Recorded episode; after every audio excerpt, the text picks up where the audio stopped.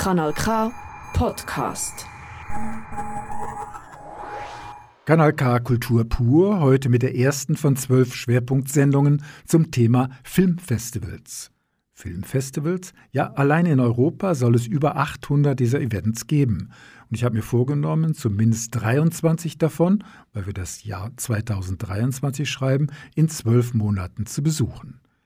An Filmfestivals kann man nicht nur bis zum Umfallen Filme schauen, man lernt auch neue Orte kennen und kommt mit Filminteressierten ins Gespräch. Andere Leute sammeln Briefmarken oder steigen auf Achttausender, ich besuche Filmfestivals. Drei Festivals habe ich diesen Januar bereits absolviert, das Norient Festival für Musikfilme in Bern, die Naturfilmtage in Aarau und die Werkschau des Schweizer Films in Solothurn.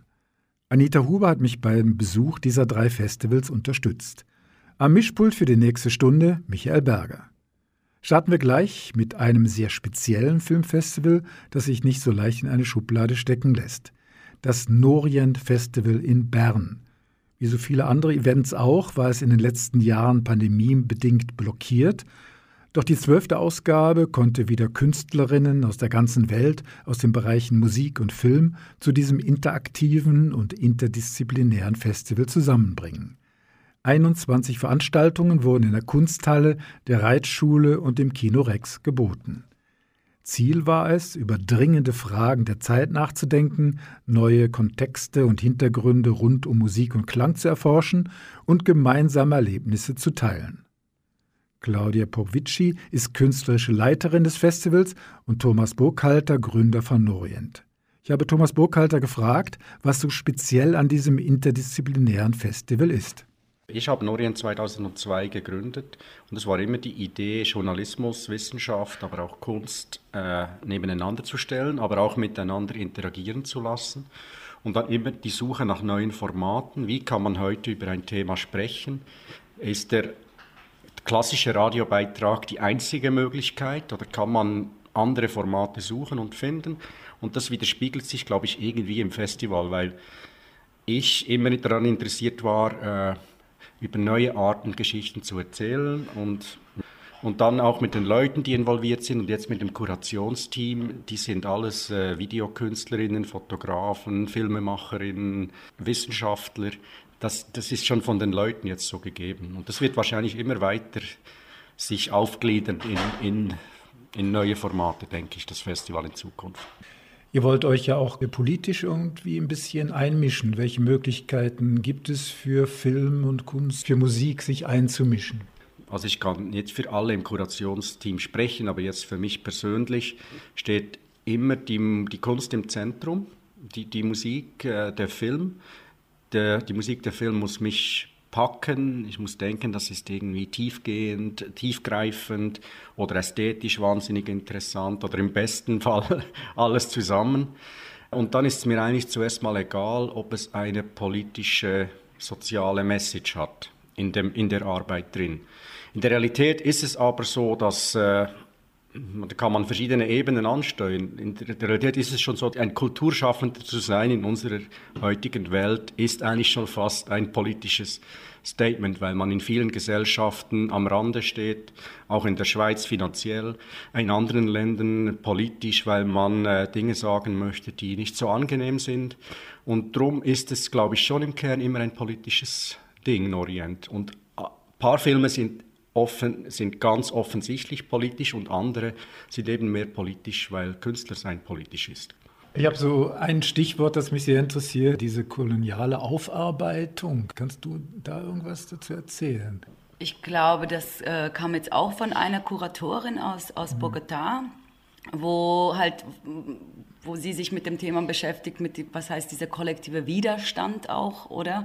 Was passiert da in diesen jungen Bewegungen, auch so zum Beispiel jetzt in Bogota Underground Musik, Kollektive, wie, wie erkämpfen sie sich eigentlich auch ein bisschen, äh, wie, wie können sie ihre Geschichte aufarbeiten durch eben diese Musikszene? Also das ist äh, eben, wo Repression stattfindet. Das passiert momentan nicht nur in Bogotá, ich glaube, das passiert in vielen Orten momentan. Zum Beispiel für mich jetzt, was ich jetzt in Uganda gesehen habe, diese Kollektive, wo wirklich die ganzen Queer Collectives, für uns ist das wie und vielleicht nicht verständlich, aber wenn man dort äh, vor Ort ist, das ist ein Zusammenhalt, dieser Widerstand auch gegen die, die, die Politik dort. Es ist, äh, die Leute können nicht frei rumlaufen und sich frei fühlen in, mhm. Äh, als junge Menschen, die sich anders irgendwie äh, zeigen wollen, so wie sie sein wollen. Also das gibt es einfach da nicht, so wie wir es hier kennen. Ein Kolonialismus ist verschiedenen Ebenen im Orient irgendwie verbunden. Das erste ist irgendwie sicher, äh, dass wir versuchen, äh, die Welt nicht mit einer kolonialistischen, orientalischen Brille anzuschauen, dass wir Afrika nicht einfach als anders oder exotisch ansehen, sondern dass wir versuchen, nahe hinzugehen und, und zu schauen, was machen und sagen und wollen diese Menschen eigentlich? Und die wollen meistens auch Teil dieser Welt sein, die wollen modern sein, was immer das auch heißt. Äh, die sind Teil unseres Globus und, und nicht irgendwelche Exoten. Das war eigentlich am Anfang. Und mittlerweile ist, glaube ich, das Koloniale oder Postkoloniale, dass man sich halt fragen muss, was ist unsere Rolle als Schweizer Plattform, die über die Welt berichtet. Und da geht es halt wirklich darum, äh, dass man ein bisschen Macht auch abgibt, dass man versucht, dass diese Künstlerinnen und Künstler aus diesen Ländern sich auch zu einem größeren Grad selber definieren können oder repräsentieren können. Und das ist einer der Hauptgründe, dass, dass das Kuratorinnen-Team jetzt international ist, dass, dass wirklich wir diese Nairobi-Bubbles auch mit jemandem aus Nairobi produziert haben. Oder eben äh, nächstes Jahr werden wir wahrscheinlich mehr äh, Indien- und Delhi-Fokus haben, wo wirklich die Kuration aus Delhi sehr wichtig sein wird und jetzt nicht zum Beispiel ich oder Claudia der Schweiz erzählen, wie Delhi funktioniert. Also das ist sicher sehr wichtig und das ist, glaube ich, schon eine politische Haltung. Ein Ziel ist auch, Sachen den Menschen näher zu bringen, die vielleicht einfach nicht Mainstream sind und, und die einfach nicht äh, auffindbar sind auf, auf Internet, wo einfach eine Tiefe haben, wo irgendwie gut recherchiert sind, wo du Inhalt wirklich äh, genießen kannst oder auch nicht oder vielleicht dich schockiert sogar oder äh, einfach Sachen, Realitäten auch näher zu bringen aus, aus, aus dieser Welt. Claudia Povici, künstlerische Leiterin und Thomas Burkhalter, Gründer von Norient. Mehr Infos zu diesem Festival sind zu finden unter norient.com und norient-festival.com. Ein Musikfilm hat mir beim Norient besonders gut gefallen. Nico Manzano ist Filmemacher und Musiker mit Wurzeln in Venezuela, lebt aber zurzeit in Mexiko. Er war nach der Vorführung seines Films Me and the Beasts per Video zugeschaltet und hat über die Entstehung seines Films Auskunft gegeben. Der Protagonist im Film trennt sich von seinen Musikerkollegen, weil er die kommerzielle Schiene nicht länger mitfahren will und kommt dabei in eine Identitätskrise, persönlich und mit seiner Musik. Ein witziger und sehr professionell in Venezuela gedrehter Streifen zum Thema Musikproduktion unter prekären Verhältnissen hören wir einen Ausschnitt aus der Tonspur des Films Me and the Beasts von Nico Manzano.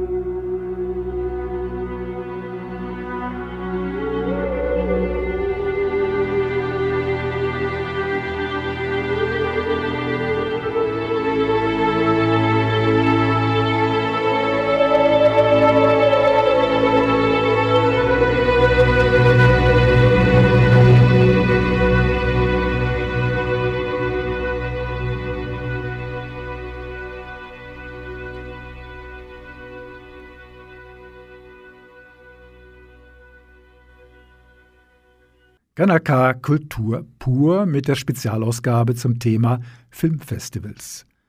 Wir haben vorhin etwas zum Musikfestival Norient in Bern gehört. Kommen wir nun zu einer ganz anderen Art von Festival, den Naturfilmtagen in Aarau, die in enger Zusammenarbeit mit dem Naturama stattfinden. Peter Kundner war so begeistert von dem Naturfilmfestival in Ludwigsburg in der Nähe von Stuttgart, dass er seit einigen Jahren regelmäßig eine Auswahl von Filmen nach Aarau holt und diese hier im Naturama zeigt. Ich hatte die Gelegenheit, mit Ralf Toms, dem Leiter von Naturvisionsfestival Ludwigsburg, und Peter Kundner zu sprechen. Ich habe Ralf Toms gefragt, wer eigentlich Tierfilme heutzutage produziert und finanziert. Hauptsächlich, was so das Fernsehen, im Fernsehen gezeigt wird, kommt es von den Fernsehanstalten selbst. Da gibt es einige Redaktionen im deutschsprachigen Bereich, in Österreich natürlich auch. Äh, und da in Österreich ist insbesondere zu nennen, dass es da einen öffentlich-rechtlichen Sender gibt, der da tätig ist, der ORF mit der, äh, mit der Redaktion Universum und äh, Terramata. Das ist äh, zu Hause bei Servus TV. Die produzieren auch. Und das ist schon in dem Sinn etwas Besonderes, weil in dieser Qualitätsstufe es in Deutschland so etwas Gleichwertiges nicht gibt. Da ist nur der öffentlich-rechtliche Bereich unterwegs. Wie ist es mit äh, Filmen, Dokumentationen von BBC oder aus den USA?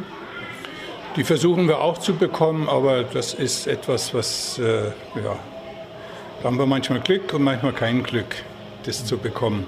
Das sind also die Sachen, die dann wirklich auf dem internationalen Markt landen, das sind diese sogenannten Blue Chips, also großartige Projekte mit einem wahnsinnigen Etat das sich, wenn man so will, Deutschland in der Form gar nicht leisten kann.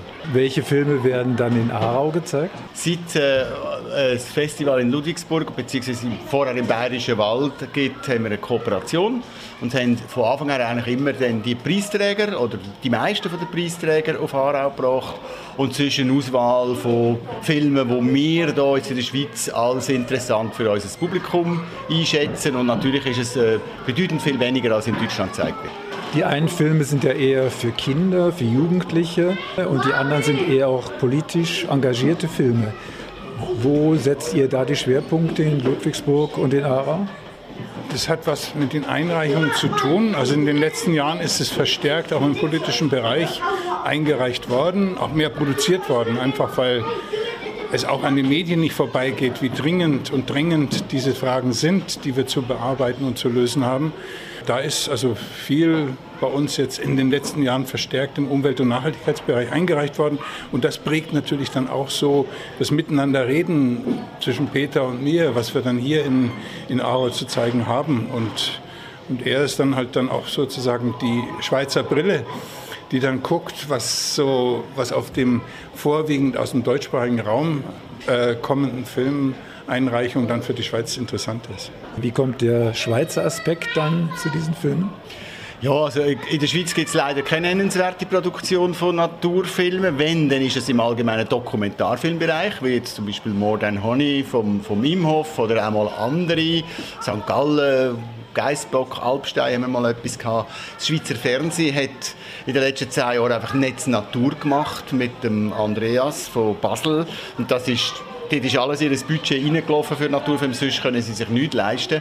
Darum können wir eigentlich nur auf diesen deutschen und österreichischen Produktionen schauen, was ist nicht zu deutsch in der Ausrichtung, dass wir einfach da keine, keine Leute finden dafür und was kann man, und das kann man bei den meisten Sachen natürlich, was kann man gut übertragen auf unsere Problemstellungen hier. Gibt es irgendwelche neuen Strömungen im Bereich Naturfilm, rein technischer Art, aber auch äh, thematisch?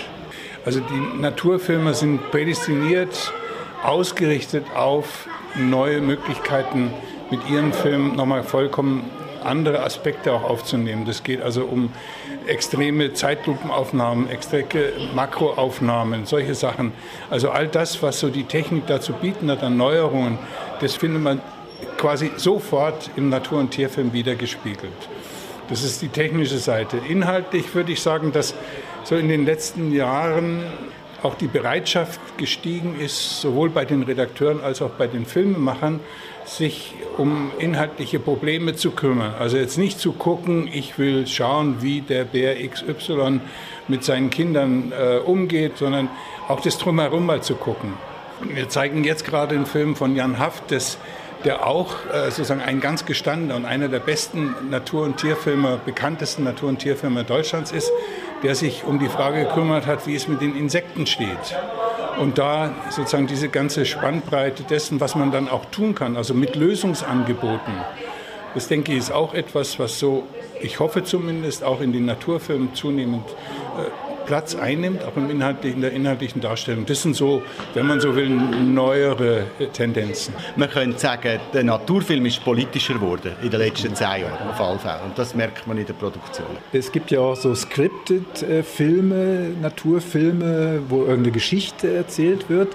Es hat ja früher die große, also die große Diskussion um Naturfilme, wo jetzt zum Beispiel noch an einem Baum in der Steppe eine Gazelle angebunden haben die nicht pflichten kann, damit sie einen Leu können beobachten wenn er eine Gazelle schlachtet. Oder? So etwas würde man heute nicht mehr tolerieren. Hoffentlich auch nicht machen. Aber in der Regel, dann, dann, wenn ein Naturfilm skriptet ist oder einer Dramaturgie folgen was oft mit der Identifikations- äh, Protagonist zu tun hat. Also ein Tier, das wir vielleicht sogar beim Namen nennen, das haben wir letztes Jahr gehabt, oder? Die, die Gepard-Geschichte, die setzen ja einfach verschiedene Aufnahmen zusammen in einer schönen Reihenfolge und einen guten Kommentar dazu. Und gegen das, finde ich, ist gar nichts einzuwenden. Das ist äh, okay. Das weiß ja jeder, der kommt schauen, dass das nicht Telgel einfach draufgehalten ist und dann sind immer die, die Tiere genau dann durchspaziert, wenn man sie braucht. Peter Kundner und Ralf Toms von den Naturfilmtagen Aarau und Ludwigsburg. Das Programm war wirklich sehr vielfältig, von der Sendung mit der Maus zum Thema Gartenschläfer über den Krieg der Ameisen bis zum verschwundenen Wald in Borneo.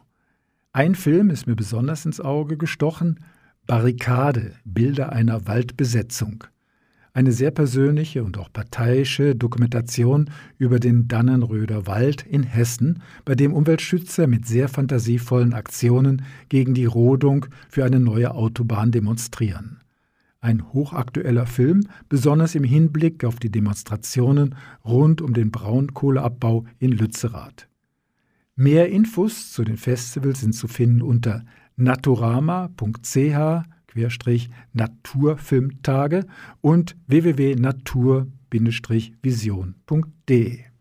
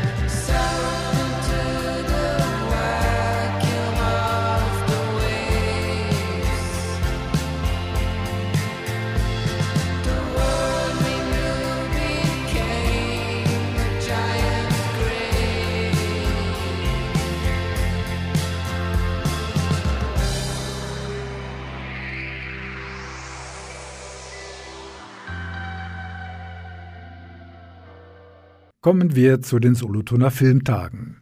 664 Filme wurden für die aktuelle Ausgabe eingereicht und 217 davon ausgewählt.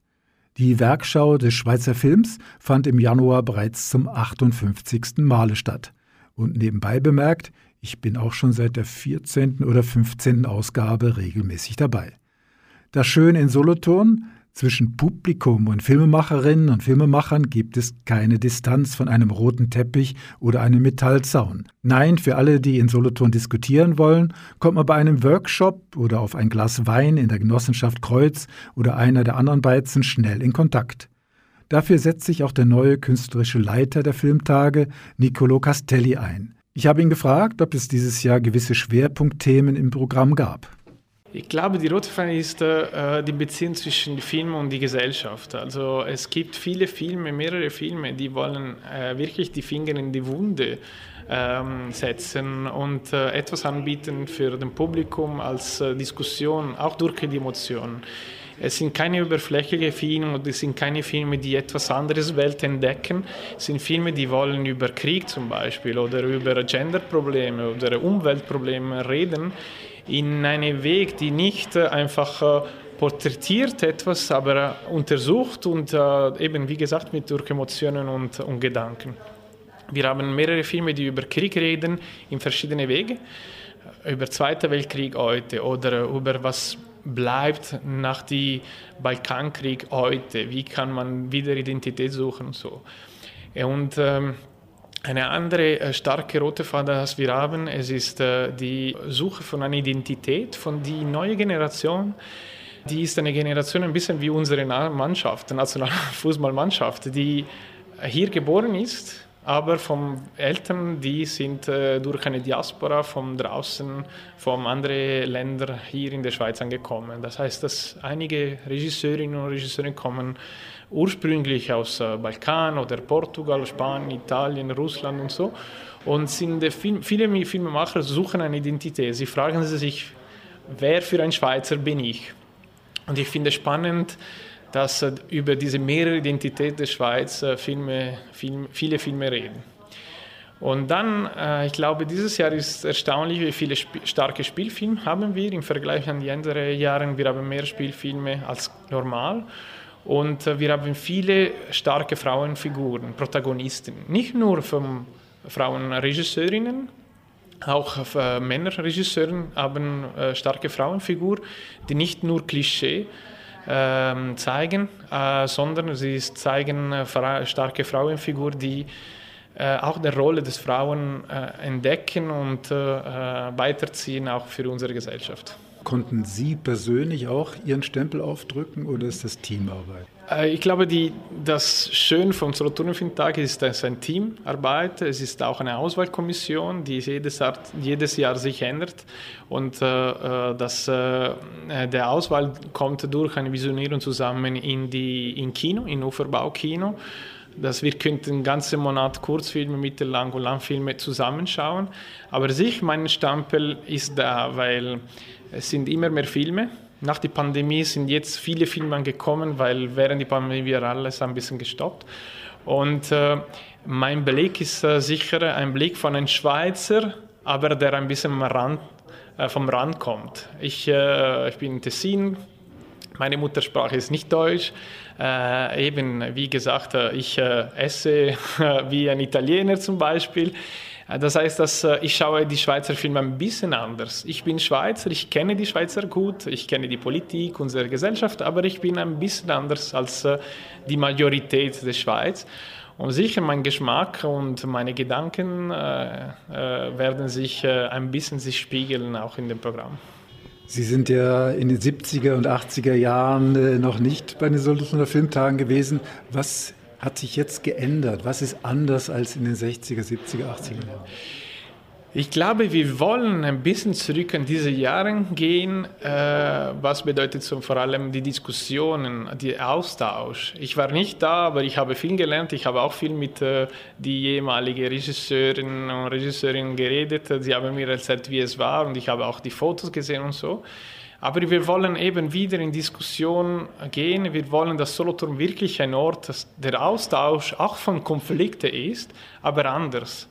Die Regisseurinnen und Regisseure von heute sind nicht die, die Leute, die haben die 78 erlebt, sind nicht die Leute, die über diese Utopien reden, in diesem Weg, aber es sind Leute, die wollen politisch da sein, politisch in einem philosophischen Weg, aber ein bisschen anders. Ich glaube, wir können modern, aber mit diesem Blick von dieser Rolle von Solothurner Filmtag sein. Nicolo Castelli, künstlerischer Leiter der Solothurner Filmtage. Während der Filmtage wurden auch Musikvideos gezeigt. Aus den 16 vorselektionierten Clips wurden fünf Musikvideos nominiert für den Best Video Clip, der dann im Rahmen von M4 Music am 25. März verliehen wird. Heute in der Sendung hörten wir bereits Rainbow Machine von Harvey Rushmore ins Octopus, produziert von Bianca Caderas. Als nächstes kommt De Musch von My Name is Fuzzi, Produzent Bastian Bronn und später folgt Fuck von Sokey, produziert von Jonathan Hug, Trauma von Gina Iti, Produzentin Jelena Vujovic und Kadav Equi von Hyper Duo, ein Projekt von Emmanuel Vion-Dury.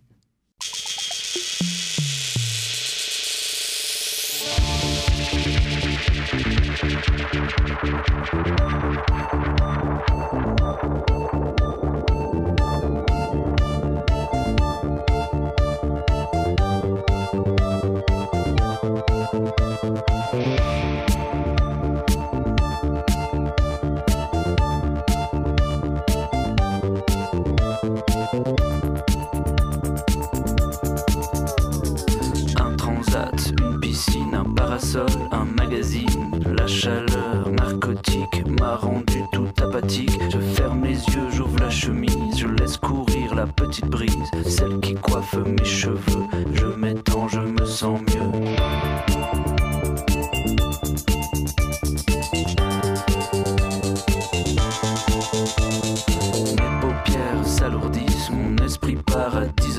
mes muscles sont détendus comme un glaçon qui a fondu. C'est alors que j'entends lentement s'approcher un jeune couple sans vertu, bien décidé à m'aborder. Tout de noir et cuir vêtu, avec de grands yeux lubriques, ils s'invitent sans retenue dans mon espace onirique.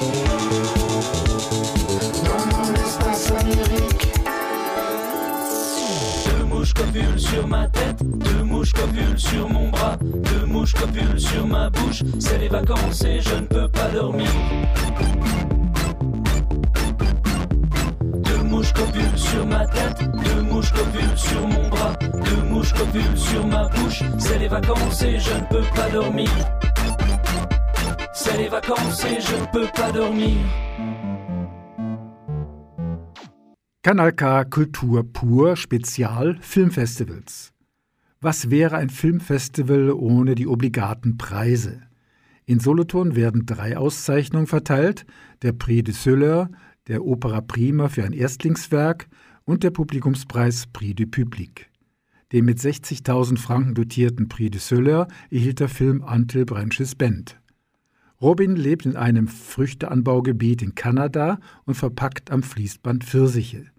Die Region hat regelmäßig Probleme mit Schädlingen und als Robin bei der Arbeit einen ihr unbekannten Käfer in einer Frucht findet, will ihr niemand den erneuten Schädlingsbefall glauben.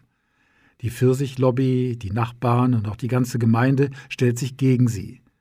Da Robin sowieso schon als Einzelgängerin gilt und mit anderen persönlichen Problemen kämpft, trifft sie diese Ablehnung noch stärker und sie fällt in eine Depression.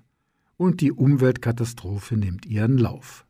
Die schweizerisch-kanadische Filmemacherin Sophie Jarvis lebte selbst eine Zeit lang in dieser Pfirsichregion und kennt somit diese Gemeinschaft und die Umweltprobleme der Monokultur und auch den Ärger, wenn man sich nicht an die geltenden Konventionen hält. Warum dieser Film den Prix de Soleil gewonnen hat, kann ich nicht unbedingt nachvollziehen. Der Preis soll humanistisches Engagement und prägnante filmische Gestaltung auszeichnen.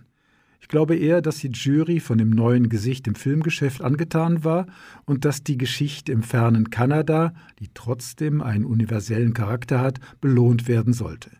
Und tatsächlich könnte der Preis helfen, für Antil Branches Band einen Verleiher zu finden. An den Solothurner Filmtag hat der Dokumentarfilm Amine, Held auf Bewährung, vom Dani Häuser, der Prix du Public gewonnen. Es kann doch nicht sein, dass in reicher Schweiz arme Menschen Hunger haben. Das sagt der junge Amine und darum hat er während der Pandemiezeit Essen für alle gegründet. Er hat Lebensmittel gesammelt und gibt sie zusammen mit vielen Freiwilligen in Zürich gratis ab. Daneben muss sich der 22-jährige Asylbewerber aus Guinea darum kümmern, dass er nicht zurückgeschickt wird. Wieso hat der Regisseur Dani Häuser den Dokumentarfilm gemacht? Ich habe ein paar Filme gesehen und auch Stoffe gelesen über Menschen mit Fluchthintergrund. Und ich bin aber der Meinung, dass der Amin da neue Perspektiven drauf gibt auf das Thema, weil er nicht traurig und verzweifelt ist, dass es nicht weitergeht mit seinem Asyl in der Schweiz, sondern er nimmt sein Schicksal selber in die Hand. Er ist ein Macher, für ihn gibt es nur das Gelingen und das habe ich sehr faszinierend gefunden, so die Haltung und der Wille von ihm. Wie sind Sie auf ihn gekommen? Ja, als Filmemacher hofft man natürlich immer, Geschichten zu finden, wo man denkt, hey, die wären toll zum Erzählen. Und ich habe dann äh, eine Recherche gemacht und habe sein Projekt gefunden und habe dann wie so gemerkt, das ist ein spannender Ansatz und dann über das länger zusammenarbeiten, ja, geht dann wirklich das ganze Universum an Geschichten auf und an, an Biografie. Und ich und der Simon Ustri, der die Kamera gemacht hat, haben dann gemerkt, hey, das ist eine tolle Geschichte, die kann man spannend erzählen, ähm, das möchten wir gerne probieren. Und was möchten Sie bewirken mit diesem Film? Ja, ich möchte, dass wir als Gesellschaft und das Publikum, das den Film sieht, über sich selber nachdenkt, über das Land nachdenkt, sich überlegt, ist die Asylpolitik, die wir jetzt haben, ist die richtig? Könnte man die vielleicht gesetzlich auch anders regeln? Und ich hoffe, dass dort vielleicht der eine oder andere sich Gedanken macht und den Film wirklich zum Notdenken über das Thema anregt. Der Film lebt stark von Hauptfigur Amine Diare Gonde. In Animationstechnik wird geschildert, wie der wissbegierige Amine in Guinea aufwächst und mit 15 nach Europa flüchtet. Das Filmteam besucht mit dem Amine die Menschen, die ihm seit seiner Ankunft in die Schweiz weitergeholfen haben. Und immer schwebt sein Asylstatus wie ein Damoklesschwert über ihm. Wird er in Ausschaffungshaft genommen und zurückgeschickt? Oder bekommt er ausnahmsweise eine Aufenthaltsbewilligung, damit er endlich eine Lehre anfangen und selber Geld verdienen kann? Den Preis für das beste Langspieldebüt erhielt Foudre von Carmen Jacquier. Wir schreiben das Jahr 1900. Die junge Elisabeth wurde bereits als Kind ins Kloster geschickt und muss nach dem Tod ihrer Schwester zurück zu ihren Eltern, um dort auf der Alp auszuhelfen. Das Zusammenleben in der Familie ist eher kühl, was mit dem Tod der Schwester zu tun hat, denn es stellt sich heraus, dass sie im Dorf unter den jungen Männern sehr begehrt war und unter mysteriösen Umständen gestorben ist. Der Film zeigt die ersten vorsichtigen und dann immer wilderen Kontakte der ehemaligen Klosterschülerin mit dem anderen Geschlecht und wie sie versucht, ihren Glauben und die Liebe unter einen Hut zu bekommen und zudem aus der Enge der Familie und der Dorfgemeinschaft auszubrechen.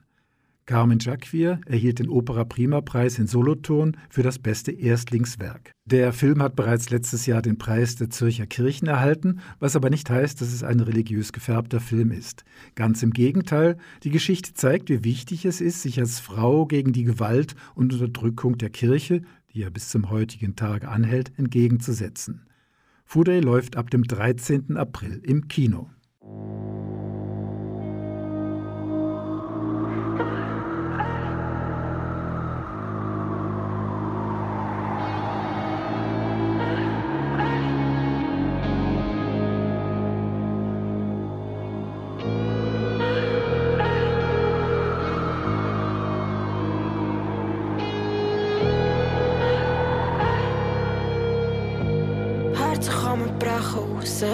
Spalten.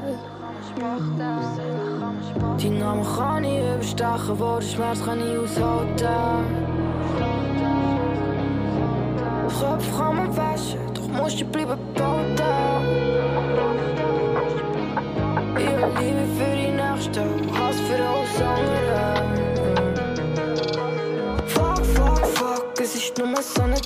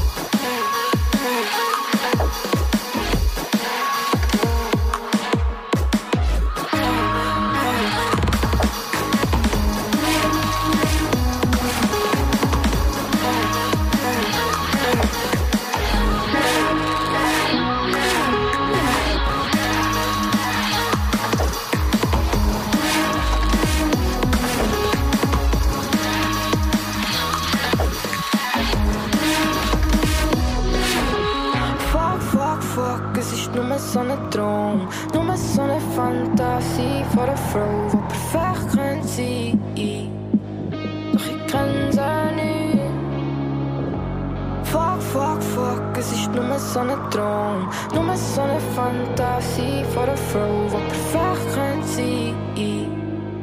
Doch ich kenne sie nicht. Wo ich klimpere mit meinen Wimpern. Ja, sie denkt immer nur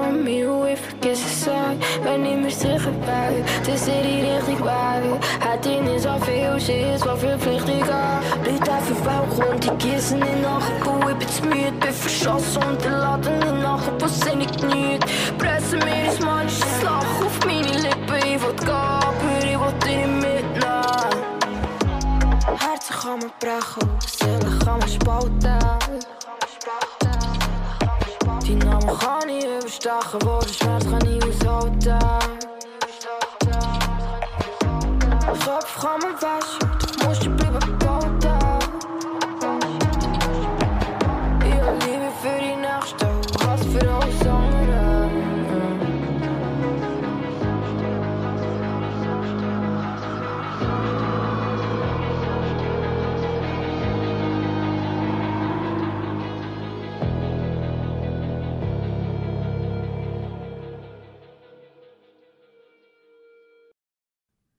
Kanal K Kultur pur zum Thema Filmfestivals.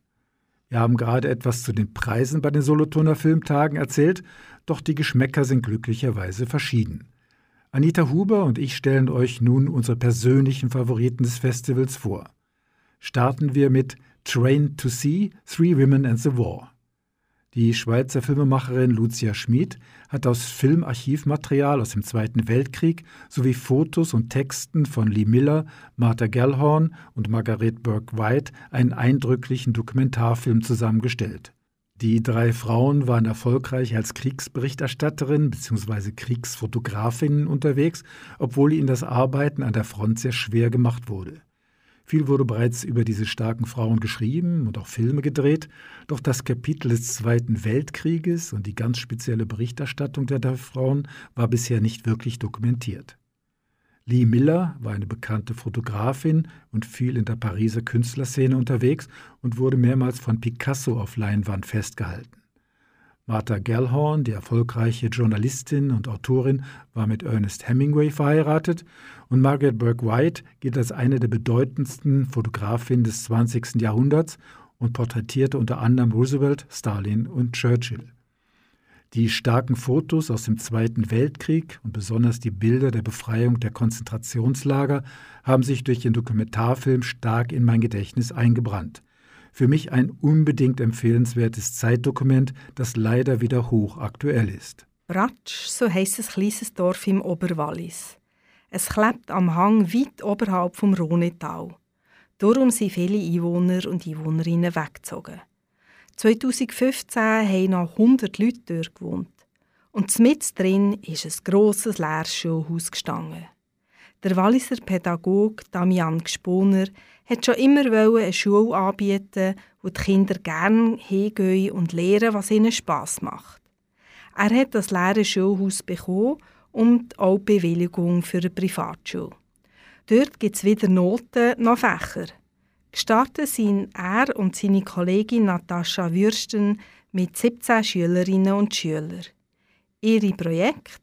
Ein Klassenlager organisieren, einen Schulgarten anlegen und den verwaisten Spielplatz in die Ordnung bringen. Der Dokumentarfilmer Norbert Widmer begleitet die beiden Lehrkräfte und fünf Schülerinnen und Schüler während fünf Jahren. Am Ende des Films besuchen 80 Kinder die Schule im Krachen oben und 100 weitere stehen auf einer Warteliste. Trotzdem hat der Schulleiter keine Anerkennung als spezielle öffentliche Schule bekommen, sondern ihnen werden immer wieder administrative Steine in den Weg gelegt. Der Film zeigt eine Alternative zur herkömmlichen Schule, wo gerade Kinder, die etwas speziell sind, gut begleitet können werden Der Bub mit der Wutanfall lernt mehr nachzudenken und sich zu entschuldigen. Das Mädchen, das auch nach ein paar Schuljahren im Ausland immer noch stackelt beim Lesen, liest den kleinen Kind vor und wird dabei immer wie sicherer. Bratsch, ein Dorf macht Schule, ist ein liebevoll gemachter Dokumentarfilm mit spannenden Hauptpersonen und es gibt auch immer wieder etwas zu schmunzeln. Der Film ist seit kurzem in den Kinos zu sehen und es gibt auch Aufführungen, wo der Regisseur oder der Damian Sponer anwesend sind. Weitere Infos unter www.filmcopy.ch Forgotten Man, 1945, kurz nach der deutschen Kapitulation. Der Schweizer Botschafter in Berlin, im Film Heinrich Zwiegard genannt, kommt zurück nach Bern und muss dem Bundesrat berichten. Zwiegard hat über Jahre hinweg die Interessen der Schweiz im Dritten Reich vertreten und nun ist unklar, wie sich die Schweiz gegenüber den Alliierten verhalten soll. Zwiegard geht aufs Ganze und will selbst Bundesrat werden. Doch der Wind dreht sich und Zwiegard wird mit seinen zweifelhaften Taten in Berlin konfrontiert. Unter anderem verweigerte er dem Schweizer Hitlergegner Maurice Bouvon den konsultarischen Beistand. Der Film Forgotten Man thematisiert eine unrühmliche Zeit der Schweizer Diplomatie, die gerne unter den Teppich gekehrt wird. Denn die Person des Heinrich Zwiegard im Film hat es damals tatsächlich gegeben. Den Schweizer Gesandten Hans Fröhlicher. Der in schwarz-weiß gehaltene Film Forgotten Man ist mit sehr guten Schauspielerinnen und Schauspielern besetzt. Michael Neunschwander wurde für seine Rolle des Zwiegard für den Schweizer Filmpreis nominiert. Der Film ist ab dem 22. März im Kino zu sehen. Schwarze Schatten am Himmel. Vom Götterboten zum Henkersvogel. Kreien haben seit Urzeiten die Menschen begleitet. Im Film Krähen Nature is Watching Us besucht der Regisseur Martin Schild kanadische Jäger die sich noch heute bei der Jagd von Kreien leiten lassen. Die Kreien sehen Beutetiere aus der Luft und machen Signal für die Jäger. Nach erfolgreicher Jagd bekommen sie dann einen Teil von ihrer Beute. Kreien haben die Menschheit immer begleitet. So haben sie auch auf den Schlachtfeldern und am Galgen Futter gefunden. Die moderne Forschung hat gezeigt, dass Kreien ihr Wissen an ihre Jungen weitergeben. Darum stellt der Film die Frage, wissen Kreien mehr über die negativen Seiten unserer Geschichte, als uns lieb ist? Der Regisseur Martin Schild besucht die besten Kreienforscher in der ganzen Welt. Wie der 80-jährige Forscher Bernd Heinrich, der wie ein Eichhörnchen auf hohe Bäume klettert. Forscher, die seit 30 Jahren spezielle Masken aufsetzen, wenn sie mit ihren Kreien Verhaltensstudien machen – oder Forscher, die schauen, wie sich Kreienwerkzeuge selber zurecht machen, um ans Futter im Holzloch herzukommen. Der Dokumentarfilm Krähen Nature is Watching Us bringt einem die Allerweltsvögel und ihre erstaunlichen Fähigkeiten näher. Zusätzlich macht er einen historischen Bezug zu diesen Tieren.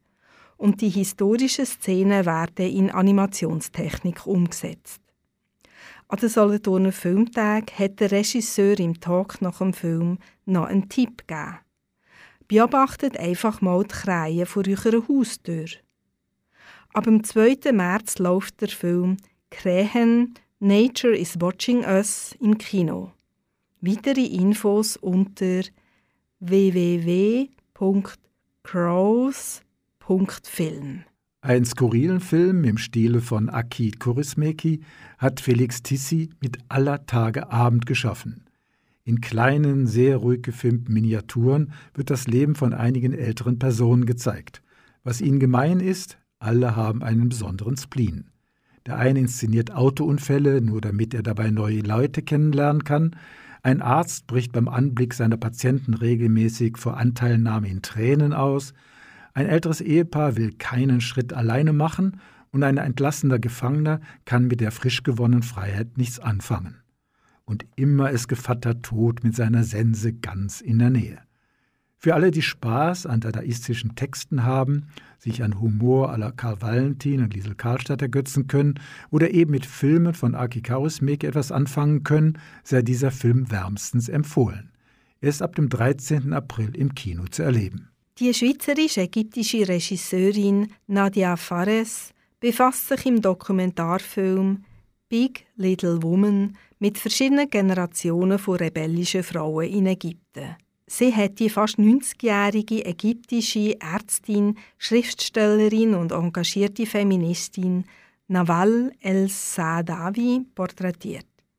Die bekannte Schriftstellerin ist als Tochter von armen Bauern aufgewachsen und hat mit viel List potenzielle Heiratskandidaten abgeschreckt. Dann hat sie Medizin studieren und ab da hat sie Ungerechtigkeit gegenüber Frauen unerschrocken anprangert, wo immer sie können. Die Regisseurin porträtiert aber auch drei junge Frauen, die nicht mit spitzer Federn für Gleichberechtigung kämpfen, sondern auf die Strasse gehen und dort machen, was sich für seinsame Frauen in Ägypten nicht gehört. Sie fahren einmal pro Woche mit dem Velo, offenen Haar und in Sportkleider in ein konservatives Quartier in Kairo. Dort verteilen sie Lebensmittel und kommen mit den Menschen ins Gespräch. Dabei zeigen sie, dass Frauen auch anders leben können. Doch daheim bei den Eltern von einer merkt man, die sind zwar stolz, dass ihre Tochter eine erfolgreiche Modedesignerin ist, sie möchten aber trotzdem, dass sie heiratet und sich dann daheim um Kinder kümmert. Ihre Biografie von Regisseurin Nadia Fares geht es auch um Frauen, die gängige patriarchale Strukturen bekämpfen. Denn ihre Mutter stammt aus dem Emmental und ihr Vater aus Ägypten. Und das thematisiert sie auch in ihrem Film.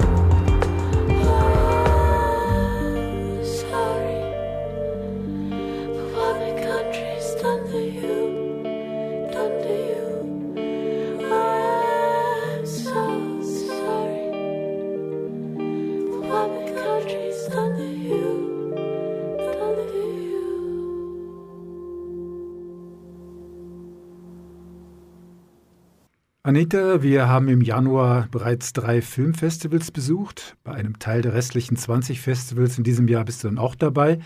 Was macht es aus, ein Festival zu besuchen? Was ist so der Unterschied, ins Kino zu gehen oder einen Film zu streamen? Es ist natürlich etwas anderes, daheim auf dem Sofa einen Film zu schauen und dabei zum Beispiel zu glätten, als ins Kino zu gehen und sich voll auf den Film einzulassen. Die Ambiance ist im Kino natürlich auch völlig anders. Man hört das Lachen und sonstige Reaktionen den anderen Zuschauer und Zuschauerinnen. Sozusagen als zusätzliche Tonspur. Und was mir an Filmfestivals besonders gefällt, das sind Gespräche mit den Regisseuren und Regisseurinnen. Und diese Gespräche sind häufig noch interessanter als der Film. Beim Norient Filmfestival waren wir ja nur kurz. Was ist dir von diesem Anlass geblieben? Ich habe einen Film in Reithalle in Bern gesehen. Das Ambiente im alten Stall mit Heukrüpfen und Metallring war schon recht speziell. Auch das Publikum war ziemlich alternativ und multikulti-affin. Interessant gefunden habe ich den Online-Talk mit einem Regisseur aus Venezuela, der auf der grossen Leinwand zugeschaltet worden ist. Beim Naturfilmfestival in Aarau durften wir auch etwas hinter die Kulissen schauen. Dort ist eben das Besondere, diese Mischung des Publikums. Viele Eltern und Großeltern waren mit ihren Kindern im Naturama. Wie hast du das Ganze empfunden? Ja, es ist immer eine besondere Stimmung und es ist natürlich auch lauter und unruhiger als bei anderen Filmfestivals, weil manchmal sind auch sehr kleine Kinder in der Vorführung genommen wurden. Aber bei den etwas älteren Kindern haben die manchmal konzentrierter den Film geschaut als ihre Eltern und Großeltern. Schön ist, dass man an diesen Filmtagen nicht nur die Naturfilme schauen kann, sondern auch einen Rundgang durchs Naturama machen kann. Und passend zur aktuellen Sonderausstellung Respekt Insekt hat es auch besonders viele Naturfilme zu Insekten gehabt. Dieses Jahr war das erste Mal auch die Aula der alten Kantonsschule für Vorführungen geöffnet. Ist das Angebot angenommen worden? Ja, der zusätzliche Aufführungsort ist eine Entlastung fürs Naturama. Im altehrwürdigen Schulhaus, wo auch der Albert Einstein die Schulbank gedrückt hat, hat man politische Filme in Ruhe geniessen. Denn es hat in schönen Aula genug Platz zum Sitzen gehabt, während es im Naturama teilweise recht eng geworden ist. Kommen wir zu den Solothurner Filmtagen. Hast du das Gefühl, es ist alles so, wie es vor der Pandemie war? Die Leute wollen wieder ins Kino gehen. Das hat man gespürt. Viele Vorstellungen waren sehr gut besucht und während dem Tag hat es viele Besucherinnen und Besucher im Pensionsalter gehabt. Was natürlich super ist, aber es fehlt bei den Besucherinnen etwas der Nachwuchs. Ja, und wie war es mit dem Angebot von Filmen in Solothurn? Das Filmfestival in Solothurn ist äh, halt eine Werkschau von den Filmen, die im letzten Jahr gelaufen sind oder nächstens erschienen werden. Da hat das Auswahlgremium nur wenig Möglichkeiten gehabt, etwas zu steuern. Wir haben ein paar sehr gute Dokumentarfilme gesehen, wobei ich persönlich die klassisch anspruchsvoll gemachten Dokumentarfilme gerne habe. Und zwar Serien, die nicht nachgestellt oder geskriptet sind, aber es hat auch neue Ideen gehabt, wie dass man mit Animationen oder Illustrationen arbeitet. Denn dort erzählt man mit solchen Elementen Geschichten, wo man halt einfach keine echten Bilder dazu hat. Merci, Anita Huber. Das war's bereits wieder von Kultur pur im Januar. Diesmal mit einem Rückblick auf die Festivals Norient in Bern, Naturfilmfestival Aarau und den Solothurner Filmtagen. Und jetzt schon mal fett in der Agenda anstreichen. Das Naturvisionsfestival in Ludwigsburg findet dieses Jahr vom 20. bis 23. Juli statt. Das nächste Musikfilmfestival Norient ist zwischen dem 10. und 14. Januar nächsten Jahres. Die Naturfilmtage in Aarau voraussichtlich am 13. und 14. Januar und die 59. Solothurner Filmtage sind zwischen dem 17. und 24. Januar geplant. Wir hören uns wieder am 4. März, dann mit einem Rückblick auf die Berlinale, dem großen Filmfestival in Berlin, das am 16. Februar startet. Und an euch alle, geht fleißig ins Kino, es muss ja nicht unbedingt Avatar sein. Herzlichen Dank nochmals an Anita Huber für die tatkräftige Unterstützung. Vom Mischpult verabschiedet sich Michael Berger.